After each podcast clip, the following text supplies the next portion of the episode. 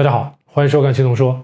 我们上一期呢，给大家介绍了镁元素，它作为一种常量的矿物质，是如何参与到咱们身体中的。咱们给大家介绍了四种啊，四种大的方面参与到咱们全身的各种代谢、各种信号传导以及各种物质的合成。那么镁呢，在咱们身体中起到的作用非常大，而且呢，它无处不在。那么，而且我们在上一集里面也给大家讲了，我们呢是很容易不知不觉的通过吃大量的碳水、吃大量的加工类的食品，就容易变得这个镁缺乏。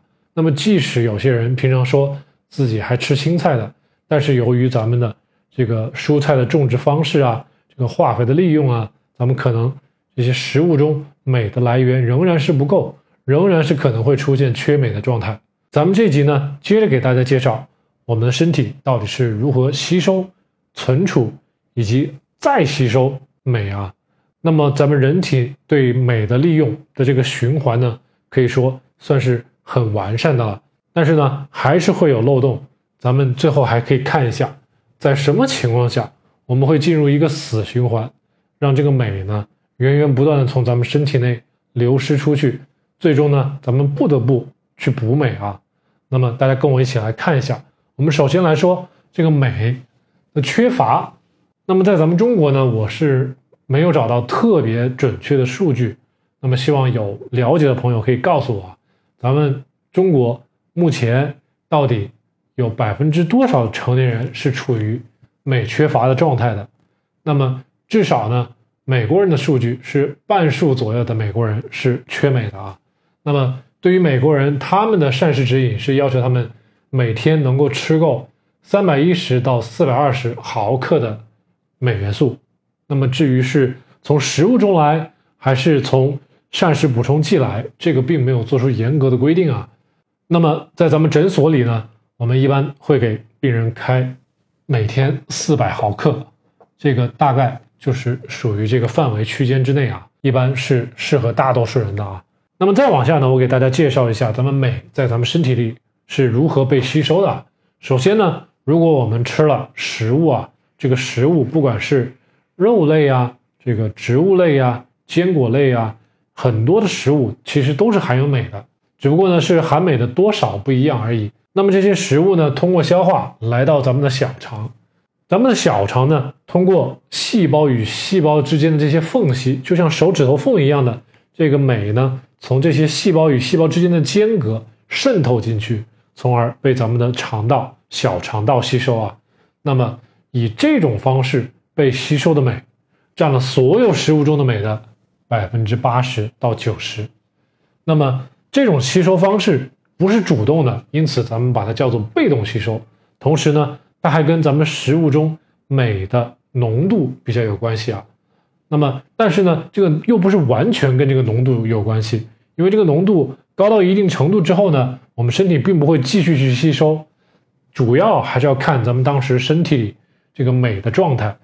一旦咱们这个肠道细胞、这个身体的细胞，它的镁含量已经足够高的时候，外面的镁再高，它也不会再去吸收了。那么这是一个自我调节的过程，呃，而且这个机理呢，咱们目前。并没有研究的非常透彻，只是说咱们这个镁的吸收不与咱们这个食物中的浓度成正比，而是呢与咱们身体整体的镁的状态有关。那么对这个细节想刨根问底的朋友，可以继续多方查证啊。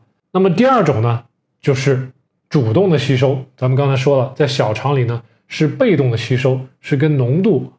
比较有关系的，那么在大肠里呢是主动的吸收，什么时候真的会主动吸收呢？那就是你的身体是真的缺镁了，而且缺的比较厉害，这个时候才会动用大肠的主动的吸收。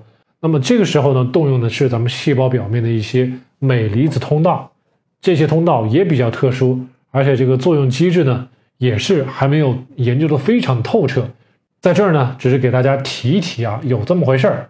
主要是在小肠，其次在大肠。大家记住，镁的吸收的两个场所就在这里了啊。那么，除去被利用掉的镁以外，那么剩余的镁就应该被存储了。那么最多的镁被存储是在咱们的骨头啊，咱们的骨头的表面的那一层。那么在骨头表面的那一层，我们大概有三分之一的吸收的镁会被存储在骨头上。那么这个骨头表面的这些镁呢，实际上与咱们血浆里的镁呢是可以来回交换的啊，是可以来回交换。那么血浆里的镁不够了，那么骨头表面就会释放出一些镁来补充咱们血浆里的。那血浆里的多呢，那么就会沉积在咱们的骨头表面，就是这样子的。这个呢，就让我们想到咱们小时候经常老人们给咱们煮骨头汤，这个骨头汤可以说现在看来是既有钙又有镁，是吧？给了盐有钠，是吧？如果再给一些蔬菜，又会有钾。那么咱们之前说到的几个常量的排名前四的钠、钾、钙、镁，在骨头汤里就全了。那么我们之前也看到过啊，这个 Jason 方啊，还有一些比较有名的这个教大家做断食的一些啊达人们，他们都会告诉你，哎，长时间断食的时候最好喝骨头汤。那为什么呢？因为钠、钾、钙、镁这四个常量矿物质都可以用骨头汤来补充啊。那么骨头表面是咱们比较大的这个镁的，至少占了三分之一的咱们体内的镁的存储啊。那么剩下的三分之二是什么呢？是我们的肌肉和软组织。那么含镁最少的是什么呢？血液，血液里面所含的镁不到咱们整个人体含镁的百分之一。因此呢，如果我们去医院去抽血，去查血浆里的镁的浓度，实际上它能反映的问题非常的有局限。因为很多时候我们抽血查出来的血浆里的镁的离子的浓度呢，看起来是正常的。但这个病人呢，其实表现出来了很多缺镁的症状。那么上一集里面我们给大家也说了，对于正常人来说呢，小于零点七五毫摩每升，我们认为他缺镁；对于有糖尿病的人来说，小于零点八五，我们认为它缺镁。那么这个呢，也只是作为参考，不能作为绝对的判断标准啊。那么再往下给大家介绍一下，我们身体是怎么排泄、怎么重吸收镁的。那么主要的器官。就是咱们的肾脏了，就这么一个，主要是肾脏。咱们的血液呢，来到咱们的肾脏，我们的肾脏呢会过滤咱们的血液啊，而且呢会把这个血液里面的很多的这个矿物质重新吸收回去。那么最后会有百分之九十到九十五的镁离子会被重新吸收，只有少于百分之五的镁呢会从尿液中被排出去。那么对于食物中啊，咱们刚才也讲了，这个食物中。的镁在小肠，并不会被完全吸收，即使它的浓度再高，也不会被完全吸收。我们吸收呢，是根据自身情况来，自身缺的多，咱们就多吸收点镁；自身镁足够，咱们就少吸收点镁。那么，其实很多食物中，如果咱们吃了超标的这个含镁多的食物，那么最后这个镁吸收不了，是通过大肠变成粪便，最后被咱们排出去的。那么，如果一切正常的话，百分之九十五的镁都能被咱们肾脏重新吸收利用。那我们的整个身体其实很长一段时间之内都不会特别明显的出现缺镁的状态。那么这基本上算是一个闭环了。那么每天呢，我们只需要补充少量的大概百分之五的镁就可以了。那么这一般都是一些理想情况，比如说大家一直都很健康，那么没有出现过疾病。然后呢，平常生活非常规律，吃饭吃菜呢也不是非常的偏食，那么这样长期下来不会出什么缺镁的问题。那么为什么我们在诊所会遇到很多有代谢性疾病啊，或者比较肥胖的啊病人啊，或者是有糖尿病的病人啊，他们会出现这个缺镁的症状呢？咱们这个图呢，实际上是一个循环，是一个恶性循环，看一看它是怎么从缺镁到。一系列的这个症状，然后这个症状呢导致进一步的缺镁，最后又缺镁，就不停的恶性循环，导致镁越来越少。那么首先大家在这儿先记住啊，咱们至少这个肾脏呢会流失掉百分之五的镁。那么咱们再看看这边，那么首先呢，我们镁从尿液中流失之后，我们正常人呢通过很少的一些饮食的摄入呢。这个镁呢，很快就可以补回来。那么我们在上一期节目给大家介绍了，我们的镁在体内是参与很多活动的。